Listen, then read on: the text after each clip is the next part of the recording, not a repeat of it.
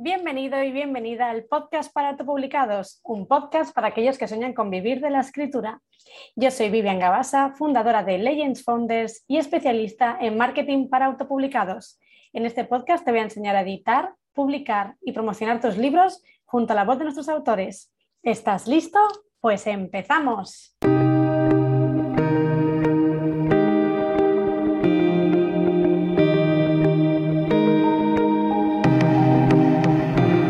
La nueva temporada en septiembre con un super episodio donde vamos a hablar de cómo escribir, cómo incluir personajes LGBT o tramas del colectivo en nuestras novelas. Para ello nos va a acompañar el periodista y autor José Manuel Blanco. Es autor de eh, humor, eh, comedia romántica y también de no ficción ha escrito varios eh, libros, hablará sobre todo de su última novela publicada, Pueblo Chico, Infierno Grande, y bueno, vamos a, hablar de cómo escribir, eh, bueno, cómo incluir personajes LGBT, cómo tratar temas del colectivo y cómo informarnos de que lo estamos haciendo bien, cómo apoyarnos en el colectivo para que sean nuestros lectores eh, cero y puedan ayudarnos y recomendarnos, eh, bueno, pues acabar, ¿no? De, de, pulir y no caer en estereotipos, clichés que pueden estar mal vistos en la literatura de este género. Todo esto lo vamos a hablar hoy. Además, también José Manuel nos va a hablar de su experiencia como escritor, también en el campo del marketing, nos va a dar algún tipo, algunos tipos de consejos también para que otros escritores que están empezando, como vosotros oyentes, eh, bueno, pues os ayude y también cojáis ideas y os lancéis a la piscina con vuestro proyecto y sepáis promocionarlo, llegar a nuevos lectores y también escribir el género que os gusta, ¿no? Todo esto en este nuevo episodio, así que no te vayas y escúchanos. Bienvenido, José Manuel, al podcast para autopublicados. Muchas gracias por venir. Hola, Vivian. Muchas gracias a ti por la invitación. Bueno, José Manuel, es el primer podcast de esta nueva temporada de septiembre. Empezamos, ya arrancamos contigo. Y bueno, el podcast vamos a hablar de una serie de cositas, pero vamos a centrarnos sobre todo en eh, cómo escribir con personajes también pues, eh, de LGBT y nos vas a hablar un poquito, pues, cómo lo haces tú con tus novelas y demás. Pero a mí me gusta siempre en el podcast que eh, los eh, escritores os presentéis. Así que no vamos a cambiar el formato, te tiro el muerto y cuéntanos, ¿quién es José Manuel? Pues nada, José Manuel es periodista y escritor, es autor de libros LGBT, especializado sobre todo quizá más ahora mismo en comedia eh, comedia con protagonistas gay o con personajes gay y también escritor de, no ficción. Además de eso, pues bueno, me dedico al periodismo y tengo un, blog sobre, en el que hablo sobre libros LGBT. Además, súper interesante, animo a todo el mundo a que vaya a curiosidad al blog, porque yo lo dejaré en las notas, como siempre, del podcast. Y bueno, como has comentado, ¿no? Eres autor de comedia, de no ficción, también de humor. ¿Cómo llevas estos tres géneros? Eh, ¿Los unes entre sí? ¿Los separas? Cuéntanos un poquito. Pues ahora mismo está separada, eh, por un lado, la no ficción, eh, que, son libros, pues bueno, tengo una guía de viajes y ahora estoy preparando otros sobre libros LGBT, libros y ciudades LGBT, y, el otro, o sea, la otra pata, que es la de ficción, ahí está más especializado en la comedia y ahí sí está el humor y están los, los personajes gays. Los llevo bien, ¿no? O sea, un poco lo que lo que me pida el cuerpo en cada momento, eh, pues, pues me pongo con ello. Ahora mismo estoy encima entre los dos, entre las dos patas. O sea, a punto de mandar a corrección un libro de no ficción y con el siguiente proyecto de, escritura. Mm, lo llevo bien compaginándolo y como son dos cosas que me gustan, eh, las llevo con agrado. Totalmente. Además hay muchos escritores que, bueno, compaginan, ¿no? Eh, la no ficción por un lado y luego por otro lado la ficción.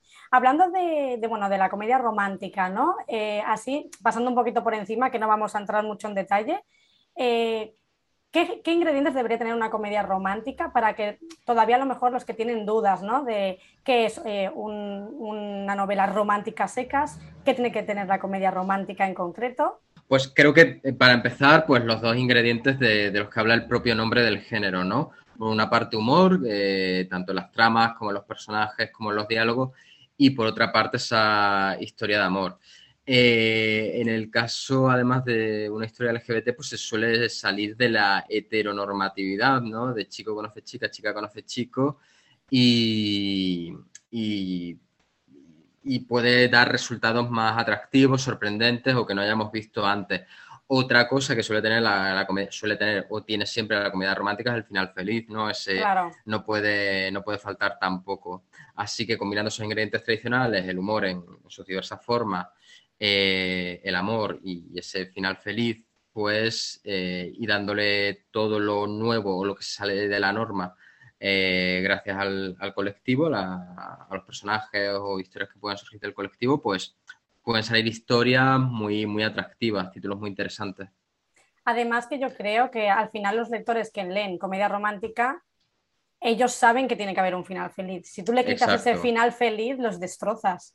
Sí, sí, sí, sí, sí, exacto. Entonces sería a lo mejor comedia, pero de otro tipo, humor negro o sátira o lo que sea. Vale, otro subgénero, qué interesante. Mm. Bueno, eh, tu última obra publicada es Pueblo Chico, Infierno Grande. Eh, bueno, eh, para los lectores que no conozcan muy bien de qué, de qué va, cuéntanos un poquito qué se van a encontrar en esta historia y, bueno, que, cómo ha sido la experiencia de esta obra publicada. Pues Pueblo Chico Infierno Grande cuenta la historia de un abogado madrileño, Beltrán, que lleva un bufete con su novio y bueno, las cuentas no salen, tienen problemas, digamos, para, para seguir con él pero le sale un caso bastante, un caso, o sí, una petición a un cliente bastante jugoso que es eh, un cliente extranjero que les pide encontrar en, España los herederos de su, de su, de su cliente, ¿no? De, la persona a la que representa, ¿no? Entonces, bueno, eh, a Beltrán no le queda otra que ir a buscarlos donde supuestamente están, que es en un pueblo caluroso de Córdoba, en mitad de agosto. Él se iba de vacaciones, no le apetecía nada, pero no le queda otra si quiere seguir adelante si el bufete quiere seguir adelante, hay que aceptarlo y él además lo ve como una oportunidad al final para cambiar de vida, para tomarse, tomarse unos días ¿no? y reflexionar. Y bueno, cuando llega a ese pueblo eh, tan diferente al, estilo de vida en el que él se mueve en Madrid, un abogado pues pijo, de, ambientes selectos de las ciudades y demás, eh, se encuentra con alguna persona de su pasado y con un choque cultural, ¿no? Y, y hasta aquí puedo leer. Y la experiencia fue muy grata porque, bueno, está basado en hechos reales, en, algo que pasó. Sí, sí, sí. O sea, yo soy también de un pueblo de Córdoba, como este. Eh, Beltrán viaja a un pueblo de ficción, pero el mío sí que es real y hace muchísimos años me enteré de, de que un abogado extranjero vino aquí al pueblo a buscar a, igualmente a los herederos de un cliente suyo que había fallecido, no, ese detalle ya no lo recuerdo, eh, supongo que sí que había eh, fallecido y bueno, claro, el, abogado pues estuvo pues en el archivo de la iglesia, en el archivo del registro civil, en el archivo del ayuntamiento, preguntando a la gente del pueblo y nadie eh, conocía a los herederos, no sabía, o sea, no sabía quién era ese señor, quién podía ser su familia, etcétera, ¿no? Y con ese punto de partida de señor que, que está en un ambiente alejado totalmente del suyo, buscando casi que un imposible, eh, pues surgió esta historia que es muy diferente. O sea, que hasta donde yo sé, no creo que este abogado que llegó a mi pueblo hace, hace años, quizá 20, ni idea, eh, tuviera una historia de comedia romántica, ¿no? y a saber lo que le pasaría, ¿no? Sí, sí, sí. No, pero parece hasta de película, ¿no? El típico mm. abogado que lleva, eh, que llega a un pueblo que no conoce a nadie, que empieza a preguntar por todos lados y bueno, tiene como este punto que además te has inspirado y, la verdad que, bueno, suena muy, muy bien. Lo dejaré como siempre en las notas del programa, el libro de, eh, de Pueblo Chico Infierno Grande, para los que estéis interesados. ¿Querías comentar algo más? Sí, no, nada, eso, que, además, además de servirme eso de inspiración, claro, a lo largo de, la, escritura, pues he ido metiendo cosas mías del pueblo, es decir, o sea, es un pueblo, ya te digo, de ficción, se llama Villanueva de la Encina, porque aquí, claro, estamos rodeados de, encinas y, de cerdos, ¿no? Para el jamón ibérico. Y, pero, y, claro, metiendo detalles, dulces, calles, apellidos, ¿no? O sea, pues igual que los ocho apellidos vascos, nosotros también tenemos apellidos muy típicos aquí de, del pueblo o de pueblos de al lado que yo no he escuchado en otros sitios, ¿no? Pues jugar con eso también ha sido una experiencia divertida, ¿no? Mientras, mientras escribía. Qué guay, qué guay. Pues bueno, eh, entrando ya un poco en profundidad en el tema ¿no? de las novelas, ¿no? cada vez vemos más historias ya donde hay personajes de LGBT o temáticas también del, colectivo. ¿Cómo crees que está evolucionando eh, todo esto en el tema de la literatura? ¿vale? Eh, si miramos, no sé, 10 años atrás, 15 años atrás. Pues está evolucionando para bien, centrándonos en lo que es en el caso de España, eh, precisamente en, esa, en ese periodo que tú has dicho de, 10 años, han, surgido, están surgiendo más editoriales. Tenemos Egales, que es la clásica, ¿no? De hace muchísimos años, ¿no? Eh, varias décadas ya, y a ellas se suman, se han sumado en estos años, pues, Dos Bigotes, eh, Amor de Madre, eh, Cacao Books, que está especializada en literatura juvenil, traducida, etc. Entonces, eh, es como, hay muchísimos títulos para elegir y muchísimos títulos pendientes, ¿no? La, lista de pendientes se hace cada vez más grande y es maravilloso porque además son proyectos que arriesgan por, por estos títulos y además ayudan a que otras mm, a que las personas del colectivo encuentren historias en las que identificarse, ¿no? Claro. de decir, oye, aquí estas personas sienten lo mismo que yo, eh, sufren lo mismo que yo, eso, es un lugar donde encontrarse y es maravilloso. O sea, creo que, hay, que es un momento bueno y que ojalá vaya a mejor, siempre mejor. Totalmente, siempre mejor, siempre hacia arriba. Sí. Y, es que tienes toda la razón, porque al final, eh, si echamos la vista atrás, siempre veíamos la típica historia, sobre todo en tema pues, romántica, ¿no? Chica conoce a chico, pasa la historia y demás, ¿no? Pero ¿dónde se ha quedado pues todas esas opciones, ¿no? De la vida real que pasan cada día y los tenemos eh, eh, en la calle. Entonces, eh, transmitir esto ya en la literatura es, me parece, vamos, una maravilla. Y, bueno, muchos escritores quieren también, pues ya también subirse al carro, ¿no? Como decirlo de alguna manera, y escribir sobre sus historias o, inspirarse en otras historias también de LGBT ¿Cómo pueden empezar? ¿Cómo pueden empezar a escribir eh, eh, temas del colectivo, personajes? Todo esto, ¿qué les recomendarías para iniciarse? Vale, pues ante la duda, si quieren, y bueno, lo primero de todo, si quieren incluir esos personajes del colectivo o esas tramas, si es solo, digamos, personajes, que no es que la trama sea, que, que, se pregunten, ¿no? Cuando estén eh, desarrollando los personajes, escribiendo sus características y demás, si, esa sexualidad que se sale de la heteronormatividad eh, es necesaria, eh, hablarla, y si pueden aportar algo más que decir que es la cuota, la cuota gay, la cuota trans o la cuota lésbica. Eh, entonces, esa es como la primera pregunta, ¿no? ¿Qué aporta ese personaje a la trama? ¿Qué aporta su sexualidad, su identidad? ¿Qué tiene más allá de esa identidad? Y además de eso, una vez que ya lo clarifique y se sigue hacia adelante con esa persona, esa trama, si existe dudas, porque es, digamos, una persona hetero o es una persona cisgénero que va a escribir sobre transexualidad, si le van surgiendo dudas, que pregunte mm, a quien le pueda ayudar. Eh, y, para eso, pues bueno, tiene asociaciones, colectivos no LGBT, si pertenece a grupos de escritores o si tiene amigos cerca. Eh, como, como, yo pienso, ¿no? con esto de la teoría de los seis grados de separación, seguro que encuentra a alguien, ¿no? Entonces que pida ayuda a la gente a su alrededor, ¿no? Y una vez la obra esté terminada, igualmente si sigue teniendo dudas, pues que igual que tiene, debería tener, o si va a tener eh, lectores beta o lectores cero, pues para que revisen la trama, incoherencia, etcétera, que busque lectores de sensibilidad, ¿no? Eh, que pertenezcan al colectivo y que lean la obra con esos ojos eh, arcoíris, podríamos decir, para, para detectar posibles errores, cosas que ofendan y demás, que a lo mejor este autor, esta autora no tenía intención de ofender o quería, pero, pero bueno, igual alguien del colectivo puede decir, oye, esto quizá mm, ofenda. Entonces, eso, buscar, yo creo que, que eso, lanzarse a la piscina, plantearse, plantearse si la sexualidad, la identidad es importante, qué más puede aportar, o sea, que no se quede solo en, lo, que decía antes, la cuota, y ante las dudas acudir a, gente del colectivo que, pueda ayudar y que seguro que la van a encontrar eh, sin problemas. Totalmente. Quiero hacer hincapié en una cosa que has comentado y creo que hoy en día todavía hay bastantes dudas, por eso me gustaría que la habláramos así por encima, que es aún eh, la confusión, ¿no? por decirlo de alguna manera, que hay entre sexualidad, entre identidad. Todo esto creo que hay como aún todavía para muchas personas incluso escritores seguramente, creo que hay como dudas, ¿no? Eh, ¿Podrías hacernos eh, una breve explicación, ¿no? De qué significa, pues eso, ¿no?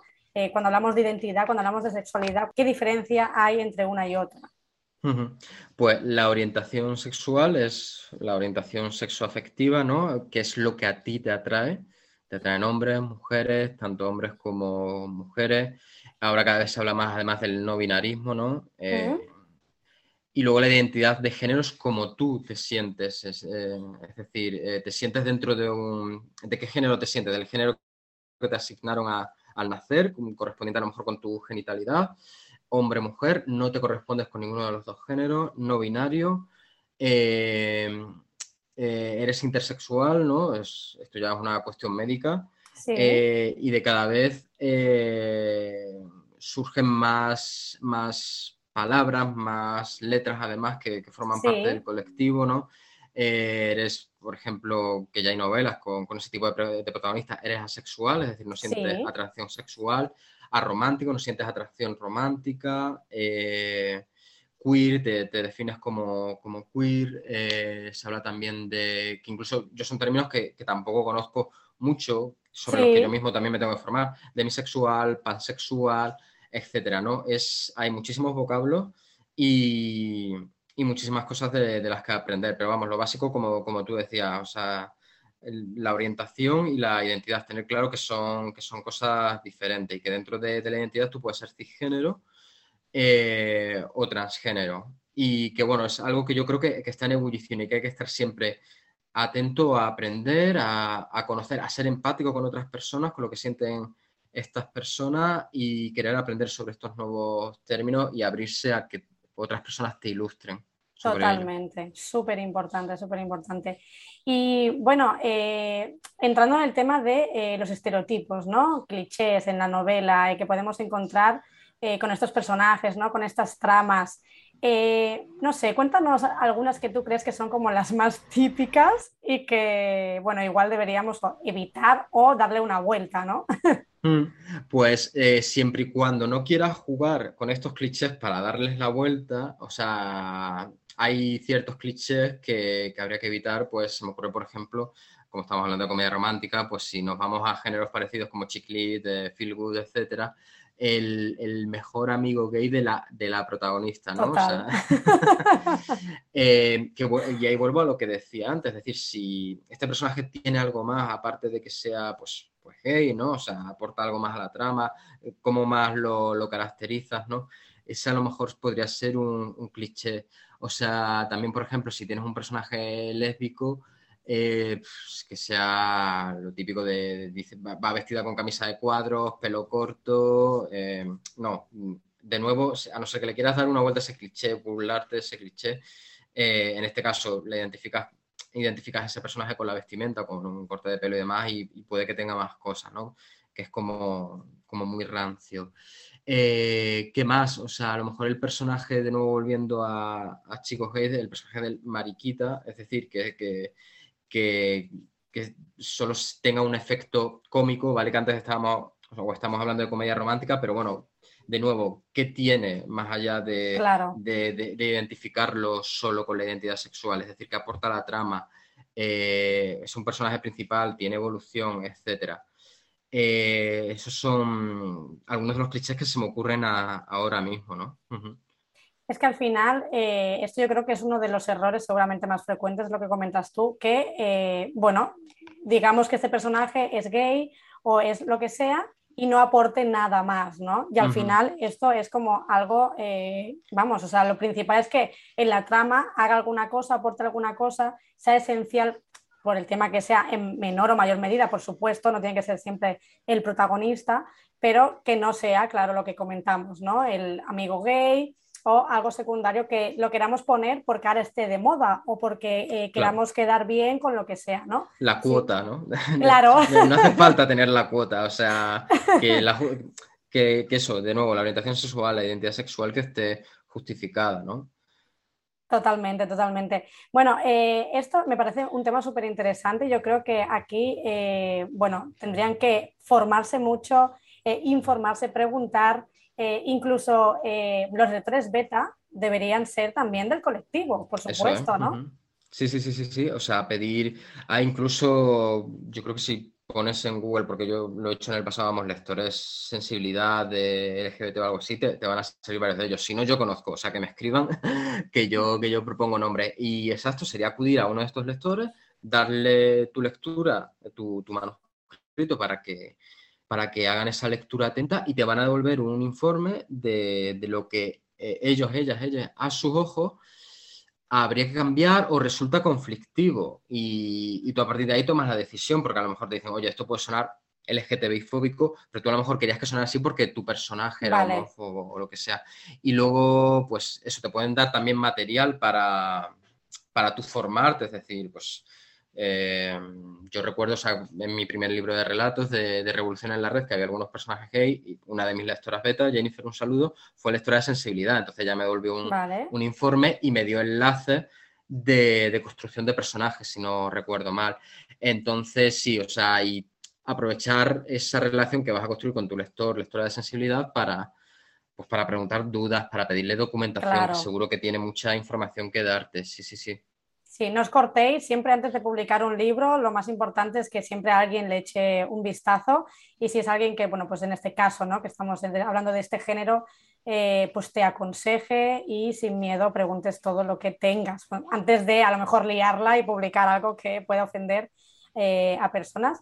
Y eh, esto que, quería, que has comentado y que quiero hacer un inciso sobre, bueno, qué tipo de términos o palabras eh, bueno, en una situación, en una trama, podrían estar permitidas, eh, digo entre comillas para los que no me veis en el podcast, ¿vale? Eh, bueno, que no sean malsonantes o en este caso tú quieras jugar con eso. Que, háblanos un poquito sobre, sobre esto. Pues exacto, dependería de eso, dependería de la trama, del tipo de novela que tengas, de cómo está caracterizado el personaje. Es decir, sabemos que hay términos, como por ejemplo maricón, mariquita, bujarra, no sé qué, son despectivos, han sido despectivos durante décadas y el colectivo pues se, apropia de ellos pues para eh, deconstruirlos, digamos, ¿no? O sea, para quitarles ese valor despectivo, por lo menos hablándose, hablándonos entre nosotros. Yo recuerdo, me parece que era Falete, que, que él decía que él se o sea, que él usaba la palabra maricón eh, pues, hablando con amigos, no sé qué. Ahora, si tú le llamabas maricón, que él sacaba la escopeta. vale, Entonces, ya te digo, dependerá de en qué contexto lo uses, cómo es el personaje, etcétera. Si tu personaje es homófobo, probablemente use todos estos términos y esté justificado dentro de su, de su homofobia. ¿no? Eh, de nuevo, si no pertenece al colectivo cuando un lector de sensibilidad lea tu manuscrito, te puede dar soporte de, eh, pues, sé que has querido ser homófobo o que, o que, no tenías mala intención, pero esto suena mal, no sé qué. Y a partir de ahí tú tomar la, última decisión, ¿no? Lo mismo, yo que sé, pues a la hora de representar a un personaje con pluma, ¿no? Eh, eh, etcétera. O sea, va a depender siempre de, la trama. Del contexto, mm, claro. Del contexto, exacto, que incluya X palabras perdón, cómo suenan esas palabras eh, en tus diálogos en tu, o en tu narración. Totalmente. Eh, el tema del colectivo, para los que a lo mejor, eh, bueno, pues mira, se quieren meter en este género, quieren pertenecer al colectivo, no saben con quién contactar, dónde encontrar. Esto me parece muy interesante, igual de comentarlo, ¿no? Porque igual hay personas que pues, no saben muy bien por dónde empezar. Así, por encima, ¿qué, qué les dirías? Vale, pues si quieren contactar con personas del colectivo, pues para tener su opinión o pues yo les recomendaría que si ya pertenecen a, grupos de escritores, ¿no? que muchísimos en Facebook o en Goodreads o lo que sea, que ahí pidan ayuda. Eh, también que acudan a, colectivos de, de, su ciudad o asociaciones, que manden un email, un teléfono, vayan de forma presencial si están abiertos y se presenten. Mm, yo soy tal, tengo esta idea y necesito ayuda, no sé si alguien me puede ayudar o qué me queréis eh, eh, o, qué consejo me, dais para, para esto. Eh, ¿Qué más pueden hacer? eso, pedir ayuda a otros escritores, buscar en Google, como decía antes, y, buscar lectores de, sensibilidad, también en las redes sociales, etcétera. Yo creo que que eso, que hay, que hay bastante gente que puede ayudar y con ganas de ayudar para mejorar la, representación del colectivo. Vale, o sea, entonces si lo buscan por Google, el test de sensibilidad les sale, ¿no? O sea, hay ya personas que se dedican especialmente a esto. Que ofrecen, que ofrecen sus servicios, por ejemplo, Jennifer de la que hablaba antes, Jennifer Moraz, esto fue hace unos años cuando yo hablé con ella para Revolución en la Red y yo creo que todavía sigue ofreciendo sus servicios en, en su web. Pero vamos, si Jennifer no puede, Jennifer es un amor y seguro que puede recomendar otras personas. Y si no, yo también eh, sé de personas que ofrecen estos servicios, pero vamos, eh, yo creo que con que hagan la búsqueda básica en Google les salen personas aquí en España o en castellano que, que, les podrían ayudar o aconsejar para llevar a otras personas. De todas maneras, te pediré luego eh, la web o el, o el, contacto de Jennifer para ponerlo en, las notas del programa. Y mira, si alguien está también interesado o también te lo pueden preguntar a ti, eh, ya sabéis, no os cortéis, preguntar lo que, lo que necesitéis para escribir vuestra novela. Y, y, bueno, eh, hablando ya un poco más, tema que siempre me gusta al final del podcast, hablando de tema de promo, ¿no? Promoción, marketing, todo esto los que escriben eh, una novela ¿no? de este género eh, quieren enfocarse a los lectores, ¿no? por supuesto, que leen eh, estas novelas, estas temáticas. ¿Cómo pueden empezar a encontrar estos lectores, a formar esta comunidad?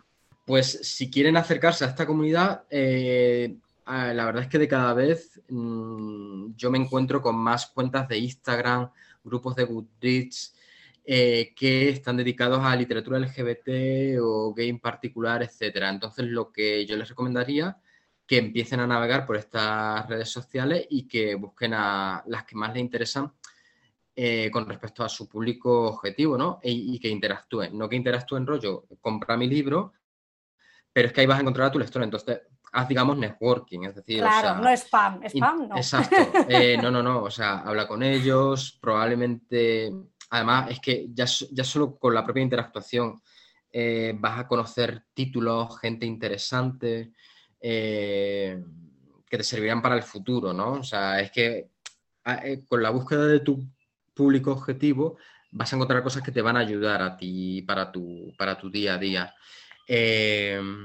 entonces haría eso, o sea, les recomendaría que, busquen de primeras en redes sociales, o sea, dónde están esos grupos que, que les, los que leen el tipo de literatura que, esta persona está escribiendo y además, bueno, buscar, yo que sé, clubes de lectura, ¿no? Yo gestiono un club de lectura en mitad, ¿no? Un club de lectura LGBT, pero igualmente, pues buscar a ver si en sus ciudades hay alguno, pertenecer a ese club de lectura, de nuevo conocer a gente con la que tiene gustos afines, en este caso, pues la lectura y a lo mejor, quién sabe, hasta la escritura. Y, también, pues a lo mejor hay gente que, que un día leerá su novela que la comprará o bien que le pueden servir incluso de lectores beta. O sea, yo en el, en el club de lectura que tengo, pues algunos de, los compañeros, de la gente que le he conocido, han sido luego mis lectores beta. Vale. Y entonces es maravilloso. Y luego eso, conocerás a gente más allá de nuevo del comprar mi libro del marketing o del spam, gente que, son los tuyos. A lo mejor son tus hermanos porque a lo mejor pertenecen al colectivo como tú. O, y puedes tener una relación de amistad o de lo que sea. Totalmente, es que al final es súper importante el networking y además que luego se disfruta muchísimo porque es. que conoces a personas maravillosas que además tienes eso, pasiones eh, afines que, vamos, que este, podría estar todo el día hablando de esto, entonces yo creo que mm, renta muchísimo más a largo plazo, ¿no? Que no hacer el típico compra mi libro o el spam, hola, me llamo tal y he publicado un libro nuevo, ¿no? Eh, ¿Cómo te ha ido a ti, eh, José Manuel, en, la experiencia del marketing? ¿vale? ¿Cómo te ha ido a la hora de promocionarte? Porque no es tu primer libro, tú ya tienes bastantes, ¿vale? Los dejaré en las notas del programa. Tienes de relatos, tienes novela, no ficción, no sé si has escrito ya alguna cosita también, ¿no? Eso es, tengo de no ficción, tengo publicado Río 21 grados, que es un libro de viaje. Yo viví en Río de Janeiro, pues cuenta como lo más desconocido, sorprendente, humorístico de la ciudad. Y luego participo en, el libro Escribir y publicar una novela. Ah, vale, que, sí. Que editó Ana González Duque. Entonces tengo dos capítulos ahí, uno sobre lectores de sensibilidad precisamente y el otro sobre construir una audiencia. ¿Cómo, cómo, te ha ido entonces en este, bueno, claro, pensando en cómo empezaste, ¿no? Han pasado ya bastantes años. Eh, ¿cómo, ¿Qué has visto tú? ¿Qué has aprendido durante estos años? ¿Qué te ha ido bien a la hora de promocionarte en redes sociales? Pues se, nota que, el marketing es interesante, es necesario para, vender libros, para llegar a nuevos públicos, porque si no, al final vendes libros en, en, tu micronicho de tu casa y, y poco más alrededor. Total. Entonces, en general, yo creo me ha ido bien, siempre podría ir mejor, es decir, que podría haber hecho más cosas, pero creo que determinadas acciones que he hecho han servido para darme a conocer y, sí, exacto, o sea, estar por ejemplo en Instagram, que he hecho directos con, con escritores LGBT, el blog también, o sea, trabajar un blog con, con SEO, eh, etcétera, eh, se nota, al cabo de X meses se nota cómo te llegan más, más visitas, etcétera. Eh, entonces, todo eso ayuda, o sea, el marketing ayuda y creo que es necesario, que no se puede solo pensar en el escritor que está en la torre de cristal escribiendo y no hace nada más, para llegar a, a esos nuevos públicos. Eh, me ha ayudado muchísimo. También, además, eh, con Pueblo Chico Infierno Grande me presenté al Premio Literario de Amazon de este año 2021. Sí, he visto. Y eso, y eso ayuda también, o sea, el decir que tu obra está en el Premio Literario, que salga así en, en, la web de Amazon y tú utilizar los hashtags, digamos, claro, claro. creo que también, que también ha influido. Cada vez que publicaba algo con el hashtag, eh, sin haber hecho, digamos, mediciones de, de, muy profesional, sí que me da la sensación de que el número de páginas de Kindle Unlimited subía gracias a eso, ¿no? Ah, qué bueno. Entonces, sí, sí, sí, es, es maravilloso. La verdad es que, que, sí que se nota cuando, cuando trabajas el marketing, cuando buscas el público objetivo, eh, se nota ese mayor número de, de, ventas o de páginas leídas. ¿Es, la ¿Es el primer año que te presentas al premio de, de Amazon? Eso es, el primer año. Vale, ¿y están, tus sensaciones son buenas? ¿El tema del posicionamiento en Amazon lo llevas bien? Eh, mi sensación es buena. El tema de posicionamiento está en la, tanto esta novela como la anterior, Donuts, Barbas y Mancuernas, han estado muy bien posicionadas en la categoría de, eh, creo que el nombre era Historias Juveniles para de chicos y hombres, o sobre chicos y hombres, algo así.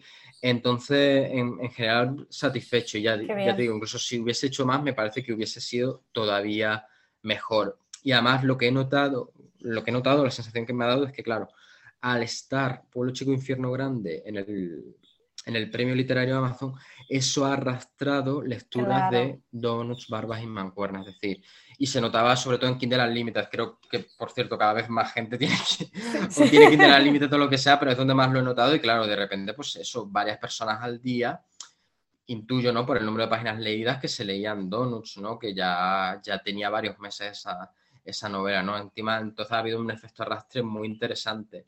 Entonces, mm, pase lo que pase, porque claro, ya ha terminado la primera fase, ¿no? A finales de agosto. Eh, ahora, en el momento en el que estamos hablando, pues todavía no se conocen los, finalistas.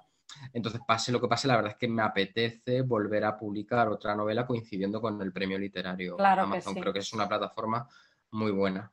Sí, sí. Además, lo que comentas, el efecto arrastre, eh, se ha dado ya en varias ocasiones, varios escritores me lo han comentado, que el último libro que han publicado, la última novela, eh, se vende bastante y eso ha hecho que conozcan las anteriores y se hace un efecto muy, muy guay. Yo creo que esto también, bueno, como estrategia podemos anotarlo.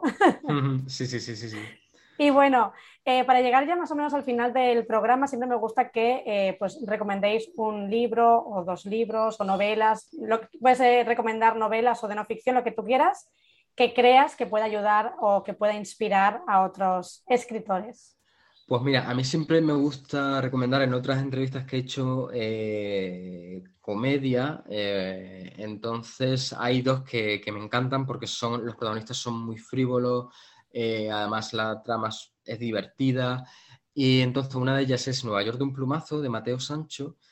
Mateo es periodista, él hace unos años se mudó a Nueva York, empezó a trabajar como corresponsal y en el libro cuenta, a través de un alter ego, Simón cuenta cómo, cómo fue esa llegada a Nueva York y la explosión sexual que, que, vivió allí. Es decir, él estaba fuera del armario, pero lo que vivió allí en Nueva York no era lo que vivía aquí en Madrid en cuanto a ofertas de, de hombres, aplicaciones para ligar.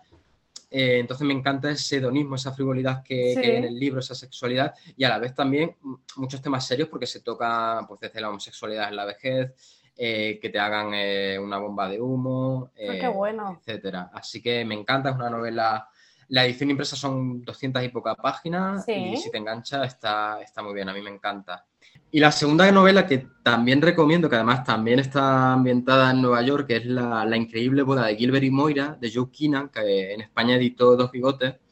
Y entonces eh, la leímos en el club de lectura y uno de los lectores decía que, que no podía empatizar con los personajes y llevaba razón porque este Gilbert, que es un gay que está fuera del armario, tiene sus amantes, sus parejas, todo el mundo lo conoce así, se va a casar con, con una mujer, con Moira. Y todo el mundo en no nos creemos esta boda.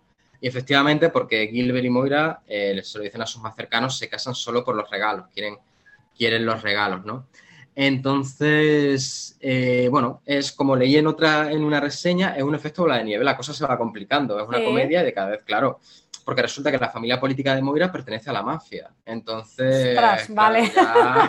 es como, venga, vamos a engañar a la mafia para, ganar los regalos.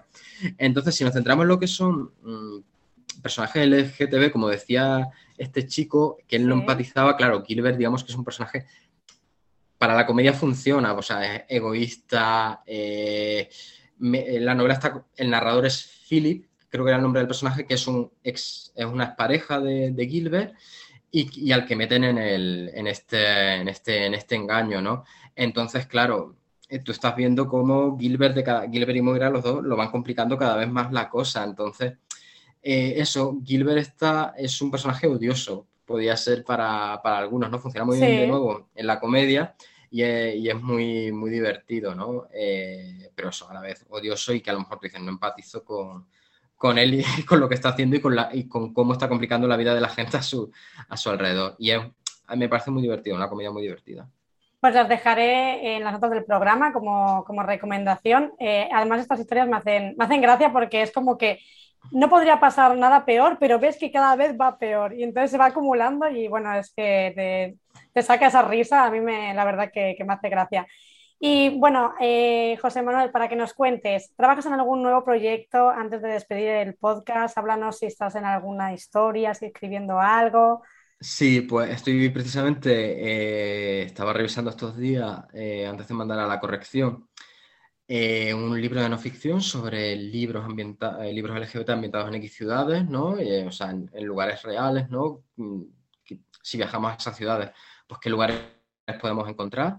Y ese está, bueno, no a punto de caramelo, pero bueno, está como más ahí para entrar en el horno, digamos. Y, luego sigo escribiendo, sigo escribiendo ficción. Estoy ahora con una novela que creo que más que comedia romántica se acercará, no lo sé, al feel good. Eh, sí, feel good, novela de viaje. Y poquito más ahora mismo, en esa estoy. Bueno, ya, ya es bastante, estás a sí, Sí, sí, eso, exacto. bueno, eh, antes de despedirnos, eh, quiero que eh, les digas a todos los escritores, lectores, oyentes que nos están escuchando o viendo, ¿dónde pueden encontrarte? Si quieren consultarte alguna duda, pues eso, ¿no? Página web, redes sociales, libros también, ¿dónde pueden encontrarlos? Exacto, pues bueno, me podéis encontrar en primer lugar en, el, blog, ¿no? Sobre libros LGBT que mencionábamos al comienzo, josemanuelblanco.com. También si me queréis escribir un correo, pues josemanuel.josemanuelblanco.com y en redes sociales me tenéis sobre todo pues en Instagram, José M. Blanco, también en Twitter, que es igual, José M. Blanco, y si queréis también en, en Goodreads, pues tengo bastantes estanterías con, libros LGBT en general, novela gay, en, como mis personajes suelen ser protagonistas gay, eh, pues novela gay en particular, y me podéis encontrar ahí. Eh, y también, bueno, pues si tenéis Meetup, eh, ahí es donde nos reunimos para el Club de Lectura LGBT. Eh, ahí lo podéis, me podéis encontrar también y a, muchísima gente, buenos lectores de, de, libros LGBT. Qué guay, qué interesante. Bueno, lo dejaré todo apuntado para que, para que lo encuentren. Y bueno, ya hemos llegado al final del podcast, del episodio, José Manuel. Eh, me gustaría ya comentártelo ya también aquí, ya en público, a ver si vienes otro día y nos hablas también, que sería interesante, de los libros de no ficción, ¿no? Hoy hemos hablado de ficción, tema personajes y, temáticas y demás, pero creo que podría interesar también para los que, bueno, pues quieren escribir también un libro de no ficción. Pues yo encantado, cuando quiera estoy aquí de nuevo y hablamos de, no ficción, lo que, lo que haga falta y todo lo que sepa contaros o deciros. Sí, sí, sí. Perfecto, pues muchísimas gracias. Ha sido un podcast ya para iniciar estupendo, con muchísima información y contenido de valor. Así que muchas gracias. Eh, espero que, bueno, verte muy prontito por aquí y hacemos otro episodio. Por supuesto, Vivian, cuando quiera, yo aquí de nuevo. Muchas gracias. A ti. Besito. Beso. Y hasta aquí el episodio de hoy. Espero que lo hayas disfrutado, que hayas aprendido un montón con todos los consejos, todos los tips que nos ha traído hoy José Manuel. Si tienes alguna duda, puedes dejarlo como siempre en los comentarios eh, de la plataforma desde donde nos estás escuchando o en YouTube también. O si no, también puedes contactar con José Manuel, que seguro que estará encantado a resolver cualquier dudas sobre este género o cómo escribir personajes o tramas de colectivo, que seguro que alguna duda puede quedarte, ¿no? Como siempre, muchas gracias por escucharnos como cada miércoles, miércoles de podcast y eh, nos vemos la semana que viene con un nuevo autor y un nuevo aprendizaje. Nos vemos.